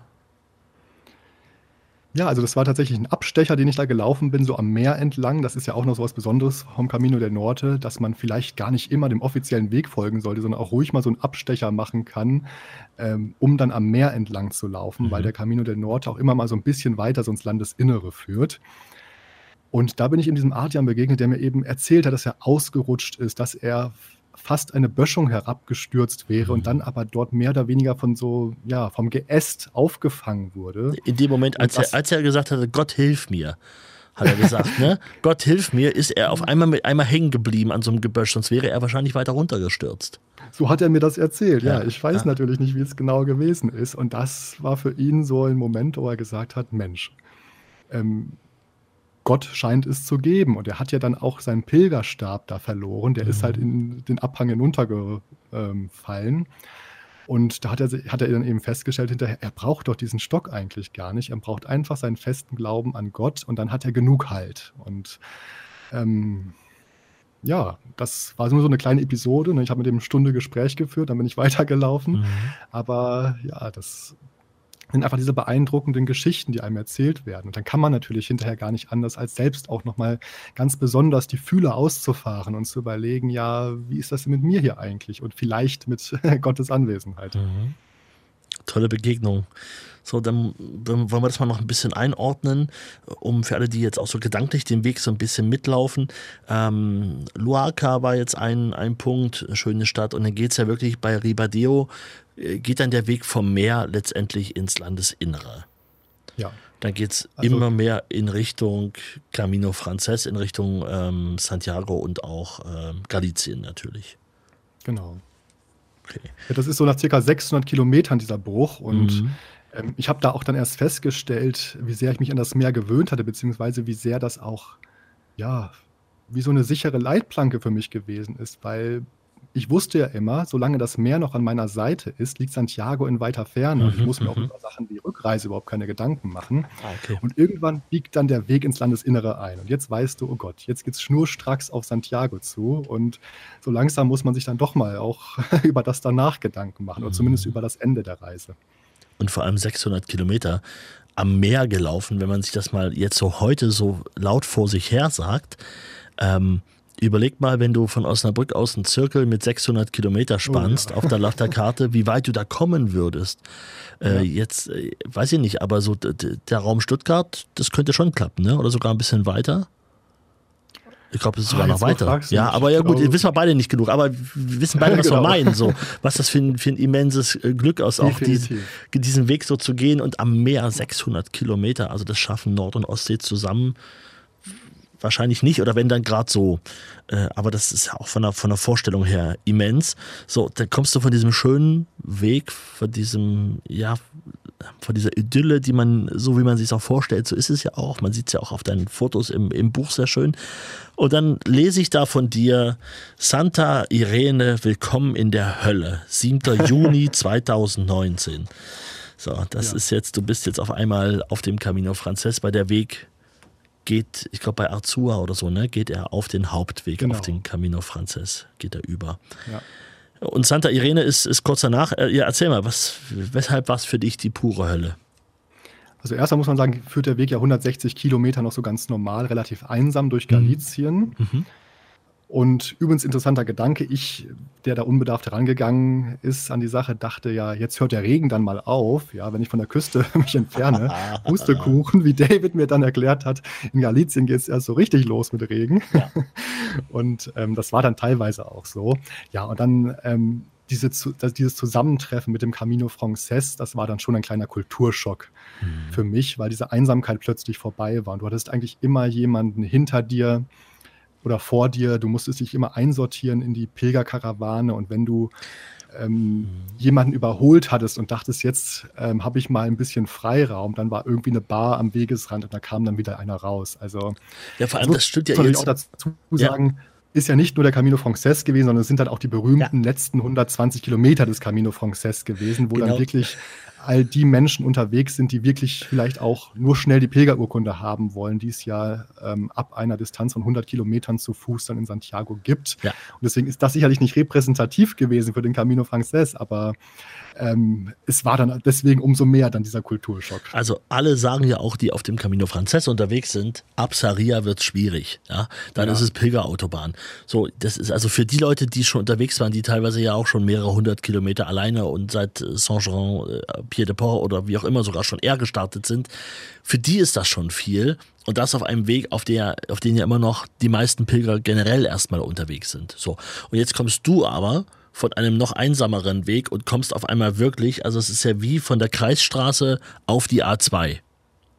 Freitag 16, 17 Uhr, so irgendwie, ne? Äh, ist es ja genauso zu vergleichen. Das heißt, du hast äh, in dem Moment auch schnell gemerkt, ai, ai, ai, ai, schnell wieder weg von hier, schnell durchziehen bis Santiago oder wie ist es? Ich meine, es sind ja nur noch 40 Kilometer da von, von Arsua, das ist jetzt nicht mehr ganz so weit. Was war dein Gedanke damals? Das Witzige ist ja, als ich dann ähm, mich vom Meer lösen musste, ähm, hatte ich ja so ein bisschen Torschlusspanik und dachte mir, oh Gott, oh Gott, ich will doch hier gar nicht weg, ich bin so fröhlich, ich bin so glücklich, ich will für immer auf dem Jakobsweg bleiben. Und als ich dann eben auf die letzten 40 Kilometer kam, dachte ich dann plötzlich, okay, vielleicht ist meine Reise dann jetzt auch vorbei, vielleicht ist es ganz gut so, ähm, wenn es jetzt endet, weil mhm. ich bin da nicht mehr zur Ruhe gekommen, um wirklich über ähm, ja, die wichtigen Fragen nachzudenken, weil ich ja immer irgendeinen Pilger im Blick hatte und ja, das hat mich irgendwie rausgerissen aus diesem Jakobsweggefühl. Mhm. Okay, also möglichst schnell ankommen. So, jetzt, jetzt hast du eine Sache gemacht, die ich auch nicht von so vielen Pilgern höre, die ich aber sehr spannend fand und diesmal auch drüber nachgedacht habe. Es gibt fünf Kilometer vor Santiago den äh, Monte de Gozo, den Freudenberg übersetzt. Ähm, und das ist so ein Ort mit einer ich war jetzt ja erst vor ein paar Wochen noch dort, einer riesigen ja. Anlage. Es sieht aus wie eine riesige Jugendherberge, ähm, ja. in der mehrere tausend Menschen Platz finden. Äh, so, so viele Häuser sind das dort auf diesem, einer Art Campus, ja, so kann man es vielleicht beschreiben. Ähm, und das ist nur fünf Kilometer entfernt von Santiago und trotzdem übernachten dort eine ganze Menge Menschen und deswegen gibt es ja auch diese, diese große Anzahl an Pilgerbetten dort auch nochmal. Ähm, und du hast dich auch ganz bewusst entschieden, dort nochmal Stopp zu machen, nicht durchzulaufen.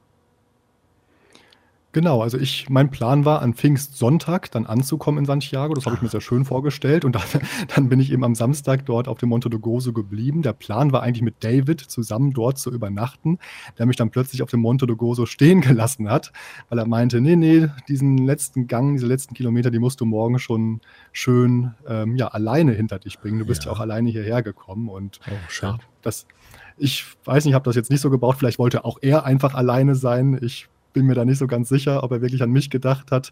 Naja, aber zumindest war ich auf diesem Monte de Gozo dann und ähm, da habe ich dann nochmal so richtig Sehnsucht bekommen nach diesem Jakobsweg und diesem Jakobsweg-Gefühl, weil ich dann abends über die Anlage spaziert bin. Und das habe ich auch in einem früheren Podcast von dir gehört, dass du das dann auch gemacht hast. Mhm. Und dann kommt, läuft man da so durch so einen kleinen Park und kommt irgendwann zu den Pilgerstatuen. Ja. Und das war schon abends in der Dämmerung. Es war, glaube ich, schon irgendwie nach 9 Uhr und die Sonne ging schon unter. Es war so ein leichtes Rascheln zu hören. Das war also schon so eine mystische Stimmung. Und dann komme ich da so diesen Pilgerstatue und denke mir, ach ja, die sehen ja ganz nett aus und stelle plötzlich fest, dass die beide ähm, ja, in die gleiche Blickrichtung schauen. Dann habe ich mal diese, bin ich diesen Blicken gefolgt und habe festgestellt, ui, da sind ja die Türme von Santiago de Compostela, ja, zum Greifen nah, hier oben vom Monte do Gozo aus. Und das hat mich dann schon nochmal umgehauen. Und mhm da habe ich dann schon nochmal überlegt, Mensch, willst du da jetzt morgen überhaupt hinlaufen? Da wäre es nicht eigentlich viel genialer, für immer hier oben wie diese Pilgerstatuen auf dem Monte do Gozo zu bleiben und dieses Ziel an sich eigentlich gar nicht zu erreichen, sondern einfach als Teil des ein Teil des Weges zu bleiben. Und das war, eine, war sehr verlockend für mich in dem Moment und es war sehr emotional. Und ja, ich habe den Weg dann aber natürlich trotzdem am anderen Tag zu einem Ende gebracht. Aber was für ein Gedanke. Das finde ich ja auch völlig spannend. Also mir hat jetzt ein, ein Pilgerfreund unterwegs erzählt, dass das eigentlich, also diese beiden Figuren, die beide ja, äh, die schauen ja nicht bloß in die Richtung, die zeigen auch genau auf die Kathedrale. Ne? Ja. Ne? Die zeigen ja wirklich so, guck, guck, da ist sie. Das ist der erste Punkt auf dem, auf dem Jakobsweg, dass man die, die Kathedrale sehen kann. Und ähm, und du hast überlegt, dort zu bleiben. Also interessant, weil der Pilgerfreund sagte mir auch, das ist eigentlich ja immer sein wahres Ankommen. Also die Kathedrale, der Platz vor der Kathedrale in Santiago ist es oft gar nicht. Da war er jetzt auch schon ein paar Mal gewesen. Eigentlich ist es immer dieser Punkt am Monte de Grosso er setzt sich dann dort auch hin an diese, an diese Pilgerstatuen und guckt genau. sich das in Ruhe an, ist dort einfach eine halbe, dreiviertel Stunde. Ich habe diesmal bestimmt auch eine Stunde dort gesessen und habe dann dort ähm, das, das gesehen und fand das auch sehr beeindruckend, hatte dann auch gerade mal gutes Wetter, dann zogen auf einmal dicke Wolken auf, aber das sah alles, also Naturschauspiel, sah einfach so toll aus. Und wenn ich mir vorstelle, ich war jetzt ja nicht am Abend da, wie du es gerade sagst, dann ist die Kathedrale ja auch angeleuchtet, da wird sie ja auch angestrahlt. Das heißt, es man sieht es ja zwangsläufig, dass da auch was ist in der Mitte der Stadt. Ne? Also man kann es ja, glaube ich, so, übersehen. Ich glaube, so dunkel war es bei mir dann ah, okay. noch nicht, dass das so war, aber ja, es war auf jeden Fall ein magischer Moment. Ich kann ja. das voll nachempfinden und ja, das Ankommen bei der Kathedrale selbst zum Beispiel war für mich auch nicht so spektakulär, lag mhm. aber auch vielleicht daran, dass ich am nächsten Tag nur noch fünf Kilometer zurückzulegen hatte und mhm ähm, ist ja bestimmt schöner gewesen jetzt im Nachhinein, wenn ich dann auch so am Ende eines Tages, so nach 30 Kilometern, mich noch so mit letzter Kraft dort vor die Kathedrale geschleppt hätte. Ja. Ne? Aber das war eben leider nicht der Fall. Nee, ist ja vielleicht auch ganz gut so. Ähm, aber du sagst selber, dein, dein Pilgerfreund David hat ja gesagt, hier, nee, das machst du mal schön selber, du hast den Weg alleine begonnen, jetzt beendest du ihn auch alleine. Das, ja. das war aber schon eher, eher eine, eine kleine Enttäuschung für dich. Du wärst schon lieber mit ihm gemeinsam da eingelaufen, oder? Ja, auf jeden Fall. Also ja. so hatte ich mir das vorgestellt und ähm, wir haben dann auch so ein bisschen da gestritten, also nicht, nicht ernsthaft, aber also sagen wir so, wir haben diskutiert darüber, ob das jetzt wirklich notwendig ist. Und er wollte das aber partout so und deswegen auch mein Gedanke, dass er vielleicht vor allem hm. lieber alleine dann in Santiago ankommen wollte und nicht, dass er mir was Gutes tun wollte. Hm. Aber ja, es ist alles in Ordnung so. Und wie gesagt, dieser Abend, dass ich den da alleine hatte, diese Momente, das hm. war natürlich schon was Besonderes, die ich sonst nicht gehabt hätte. Und hm. zudem das ist auch ganz witzig, bin ich dort nochmal einem Pilger begegnet. Das war der erste Pilger, dem ich überhaupt begegnet bin, dem ich dann dort in der letzten Herberge vor Santiago nochmal wieder gesehen habe. Das war natürlich dann auch nochmal ein schöner Moment. Das ist äh, sehr häufig so. Mir war das auch so, dass ich äh, in Santiago an der, auf der Plaza direkt auch jemanden getroffen habe, den ich vor sechs Wochen das letzte Mal gesehen habe. Also auch ganz am Anfang noch in äh, Saint-Jean. Äh, und das war dann auch total interessant, dass genau der dann mit den Einkaufstüten gerade über, über den Platz läuft und wirklich gerade mhm. aus, dem, aus dem Supermarkt kommt und fürs Abendessen eingekauft hat. Genau in dem Moment, als ich ja. da war. So, das heißt, das Ankommen in Santiago de Compostela war für dich jetzt eher ernüchternd? So eine richtige Begeisterung hat sich da nicht eingestellt bei dir? Nee, genau. Also ich bin da, das war Sonntagmorgen, es, die Autos standen auf den Parkplätzen, also es war jetzt kein Stadtlärm, aber ich bin da einfach so zum Platz gelaufen. Ich hatte ehrlich gesagt nicht mal meinen Rucksack auf dem Rücken, weil ich äh, dann noch eine zweite Nacht dann auch gleich auf dem Monte de Gozo übernachten wollte. Ach, du Und hast dich dort oben richtig einquartiert. Ah, okay. Nur, nur noch für eine weitere Nacht, weil ja. ich dann eben am Tag darauf direkt wieder losgeflogen bin vom Flughafen mhm. dort. Und ähm, ja, deswegen war das alles irgendwie so ein bisschen unspektakulär. Aber, und das mit der Vollständigkeit halber, am Tag darauf bin ich nochmal mit Rucksack die Strecke dann gelaufen, weil ich dann von Santiago aus mit dem Bus zum Flughafen musste. Ja, du hättest ja gleich von Monte de Grosso, das ist ja da ums Eck, läufst doch am Flughafen vorbei auf dem Weg. Ja, das stimmt, genau. Das ja. war auch das erste Mal, dass ich gedacht habe, eigentlich albern, dass ich jetzt noch weiterlaufe, ne, wenn ich doch ja. übermorgen hier schon wieder hin muss. wieder an dieser Stelle. genau. Ja, das war jetzt 2019. Also du hattest jetzt ein, ja. ein, paar Jahre Zeit, das Ganze sacken zu lassen. Das Buch kam ja auch, jetzt muss ich sagen, dieses Jahr, Anfang dieses Jahres oder letztes Jahr noch raus? Nee, im März dieses Jahres. Im, kam jetzt raus, genau so. Ähm, hast du vorher gewusst, dass du ein Buch schreiben möchtest darüber?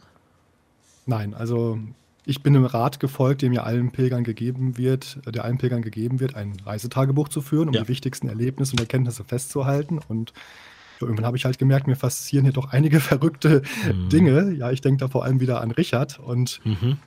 der Teufel. Ähm, jetzt, genau, der Teufelssucher. Und jetzt schreibe ich das einfach mal so auf, dass es auch dritte Personen verstehen würden. Und habe natürlich anfangs nur daran gedacht, komm, du stellst das dann hinterher vielleicht ins Internet. Ja, machst einen Blog. So, Genau, oder einfach bei Facebook in die Gruppen rein. Und nun war es aber so, dass ich teilweise abends in mein Büchlein geschrieben habe und teilweise aber auch zum Beispiel nach Gesprächen in mein Smartphone getippt habe, einfach mhm. um die wichtigsten wörtlichen Zitate dann parat zu haben. Mhm. Und so musste ich dann zu Hause erstmal alles zusammenführen und dann ja, war das viel zu viel, um es einfach ins Internet zu stellen. Da kommt dann auch der Journalist in dir durch. Das merkt man natürlich auch. Wenn man eine gute Geschichte hat, dann ist das natürlich, liegt es ja auch in deiner DNA, daraus was zu machen. Genau, und dann habe ich eben gedacht, ich könnte das einem Selbstverlag vielleicht auch herausbringen. Das haben ja schon mehrere ja, gemacht. Ja, und ja. habe es dann aber eben auch an Verlage geschickt. Schaden kann es ja nicht. Wir hatten die Corona-Zeit. Das heißt, ja. es hat jetzt auch niemand wirklich auf das Buch gewartet, weil die Jakobswege ja auch so ein bisschen geschlossen waren. Und dann ähm, ja, hatte ich großes Glück, dass da der Adeo-Verlag gesagt hat, wir wollen das herausbringen. Ja, super gut.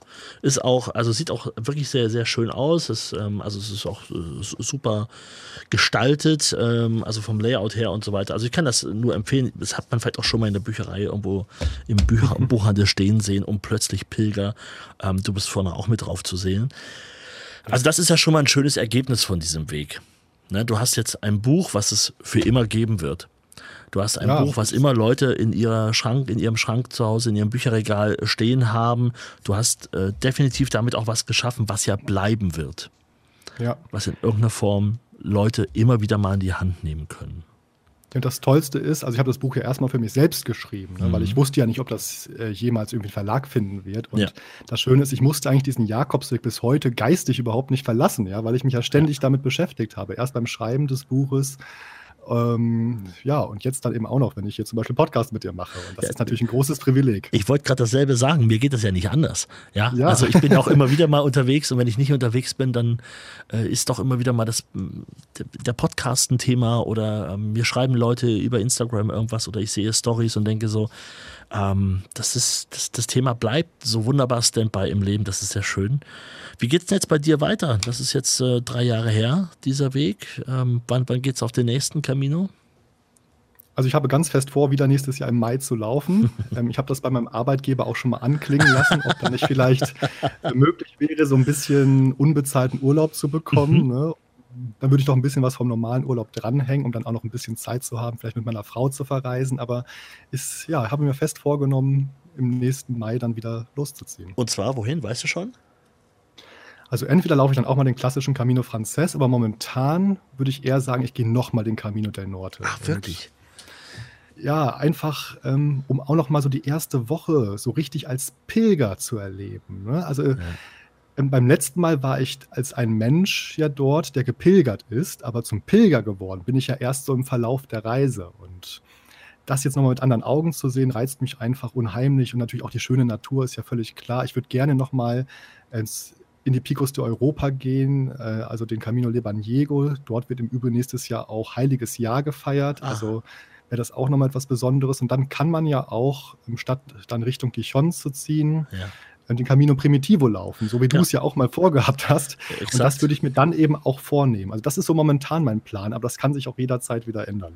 Und das Schöne ist ja bei, bei solchen, beim Jakobsweg grundsätzlich, ähm, da du ja nichts großartig vorbereitest. Also selbst wenn, es, wenn du jetzt nach einer Woche sagst, ja, das war jetzt hier schön, aber ich sehe jetzt auch, es wird die Woche durchregnen oder ich habe irgendwie nicht mehr das Gefühl dafür, dann setzt du dich halt im Bus und fährst nach Burgas.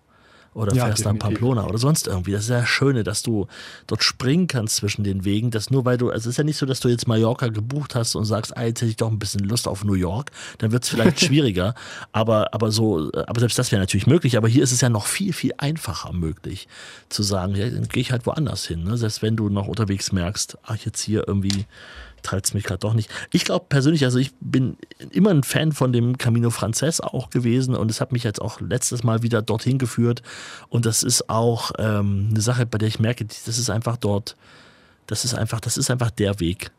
Das ist so mein, mein, mein, mein Fazit auch. Dass ich hätte ja auch einen anderen Weg, den wir der Plata weitergehen können, ähm, südlich vom, vom Frances sozusagen, aber da habe ich mich ja auch dagegen entschieden und bin damit auch sehr, sehr glücklich.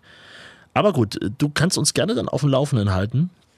Ja, also das, das wenn ich da nochmal einhaken darf, muss ich dir Bitte. natürlich auch sagen. Mich reizt es natürlich auch nochmal diese besondere Pilgeratmosphäre, die sicherlich auf dem Camino Frances ausgeprägter ist als auf Ja. dem Camino del Norte, äh, nochmal so kennenzulernen und einzusaugen. Ne? Weil auf der Camino del Norte, ähm, da gibt es natürlich auch viele Klöster, Kapellen und so weiter, aber da ist natürlich nicht diese gewachsene, über die Jahrhunderte gewachsene Pilgerkultur ähm, so präsent wie auf dem Franzess wahrscheinlich. Und ja, deswegen, ich hadere noch mit mir oder ich überlege mir das in Ruhe oder höre dann einfach auf meinen Bauch, wenn es soweit ist.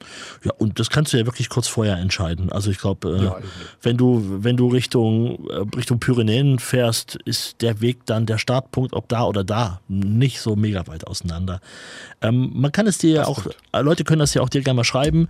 Du bist ja auch bei Instagram äh, vertreten, ne? du äh, hast eine Website natürlich auch, aber die bei Instagram heißt du Zenkers Mahlzeit.